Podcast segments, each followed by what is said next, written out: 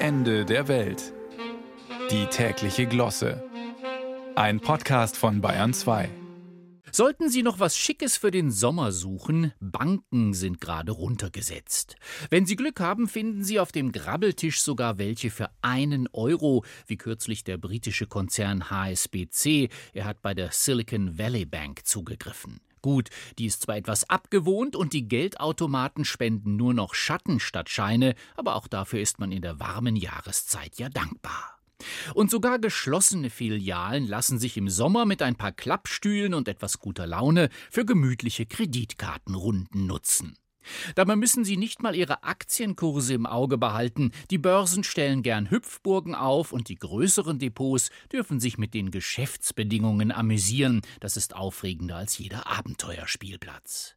Bei den Schließfächern kommt sowieso keine Langeweile auf, und um kleine Überraschungen sind Banken von jeher nicht verlegen, weder beim Tagesgeld noch beim Sparbuch. Sollten Sie also ernsthaft darüber nachdenken, sich eine Bank anzuschaffen, jetzt wäre der richtige Zeitpunkt. Die Alten müssen raus, ihre Bilanzen werden unmodern und passen mit ihren Rottönen farblich nicht mehr zum Anleihemarkt. Wenn Ihnen das nichts ausmacht, greifen Sie zu. Sie bekommen dafür Vorstände mit absolut neuwertigem Selbstbewusstsein, goldhaltigen Verträgen und ausgesprochen strapazierfähigen Abfindungsfantasien. Die meisten sagen sogar die Zukunft voraus, bremsen für Headhunter und leeren Briefkästen, allerdings nur welche mit Yachthafen.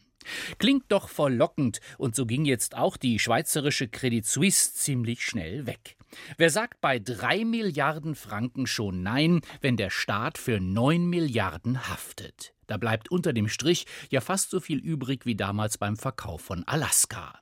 Dafür bekam der russische Zar bekanntlich gut sieben Millionen Dollar, die er vermutlich in Fabergé-Eiern anlegte, denn Banken, die galten damals noch als teuer und langweilig. Heute sind sie billig und spannend, manche sogar aufregender als Netflix und Amazon. Und das Schöne daran, auch alle, die mit Geld nichts mehr zu tun haben wollen, können jetzt unbedenklich zugreifen. Es gibt offenbar genug Banken, die sich Kapitalismus losgesagt haben und nur noch für die Armen da sein wollen. Einige amerikanische Kreditinstitute belasten sich folgerichtig gar nicht mehr mit Profit, sondern nur noch mit guten Werken, besser bekannt als Boni. Sie bekehrten sogar ihre Kunden, die jetzt allesamt zum Insolvenzverwalter beten, statt Beratern zu huldigen. Rein spirituell trägt das ohne Zweifel Zinsen, und wer immer noch nicht bekehrt ist, das Finanzamt will davon nicht mal was abhaben.